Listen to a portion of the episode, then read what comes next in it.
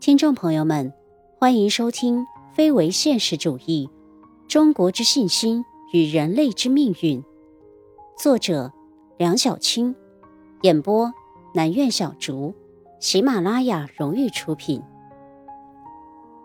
三、民本主义与为人民服务。一、民本思想的东西对比。民本主义就是以民为本，那什么是民之本？在西方人眼里，利是民之本，由此而有权力思想；在先秦儒家眼里，人是民之本。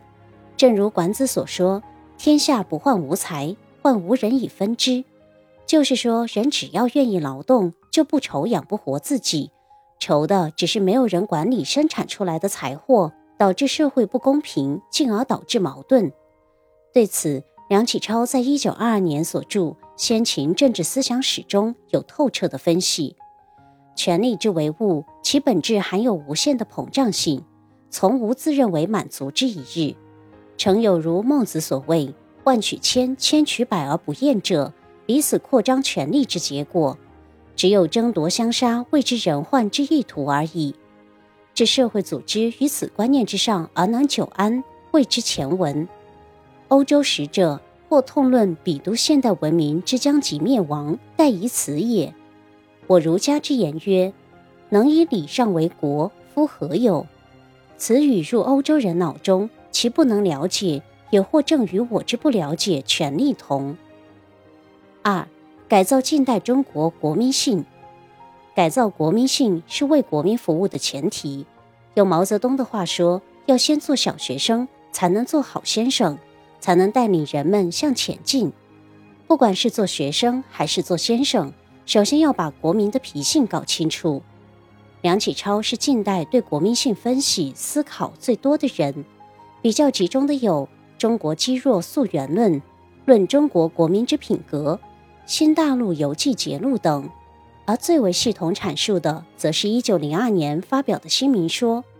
这些文章指出了中国国民性的奴性、愚昧。自私、冷漠、虚伪、怯懦、悲屈、懒惰、轻亚，缺乏爱国心和公德心，自制能力薄弱，没有高尚目的等缺点。无独有偶，鲁迅也是对国民性的负面鞭挞较多的思想家之一。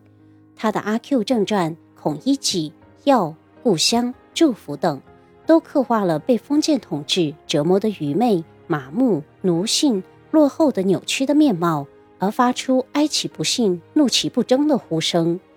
国民性的养成有深刻的历史原因，是长期封建统治造成的，是历代专制政府的愚民残民政策造成的。以这样的国民性状态，马上实行完全的民主政治，显然是不行的，必须逐步过渡，逐步完善。整个二十世纪中国历史的发展证明了这一点。分析特点是为了对症下药。梁启超认为，必须大力树立权力思想、义务思想，要争取自由、自尊、自立、自治，要有进取精神、冒险精神、尚武精神。总之，他要塑造的新民的文化人格内涵十分丰富。这样的工作不仅在当时很急迫，在今天同样是当务之急。三，全心全意为人民服务。一九四四年九月，毛泽东在《为人民服务》一文中阐述了为人民服务的道理。人总是要死的，但死的意义有不同。因为我们是为人民服务的，所以我们只要有缺点，就不怕别人批评指出。不管是什么人，谁向我们指出都行，只要你说的对，我们就改正；你说的办法对人民有好处，我们就照你的办。一九四五年。党的七大上进一步阐述了为人民服务的重要思想，紧紧的和中国人民站在一起，全心全意的为中国人民服务，就是这个军队的唯一的宗旨。七大党章明确说明，中国共产党人必须具有全心全意为中国人民服务的精神，必须与工人群众、农民群众及其他革命人民建立广泛的联系。并经常注意巩固与扩大这种联系。一九五四年九月二十日通过的新中国第一部宪法的总纲第十八条明确规定，一切国家机关工作人员必须效忠人民民主制度，服从宪法和法律，努力为人民服务。这就把为人民服务从全党的基本要求进一步推广为全体国家机关工作人员的行为规范，成为全社会共同的价值追求。此后，为人民服务的内涵随着中国人民伟大事业的推进而不断丰富。今天的我们没有生活在毛泽东写作为人民服务的时代，学习这篇文章时并不一定能够产生共鸣。但全国人民在二零二一年五月二十二日袁隆平逝世后的反应，却能够让我们更进一步体会到为人民服务的伟大，体会到何谓重如泰山，何谓永远活在心中。为人民服务既是个人的选择，也是党和国家的选择。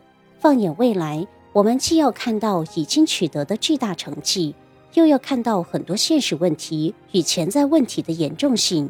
比如，中国的人口生育率似乎可以用两句话来概括：生活幸福到不愿意繁育后代，物资丰富到养不起小孩儿。前一句话说明我们已经部分失去了人的动物性，猴子、猫、狗。都想着繁育后代，但现代人却不想繁育后代，这已经不配称动物了。后一句话说明整个社会的功利性追求已经迷失了方向，到了彻底抛弃西方现代化思想观念与实践模式的时候了，而应该努力寻找一个适合本国国情与文化传统的全新现代化模式。今天的播讲就到这里。感谢大家的收听，我们下期再见。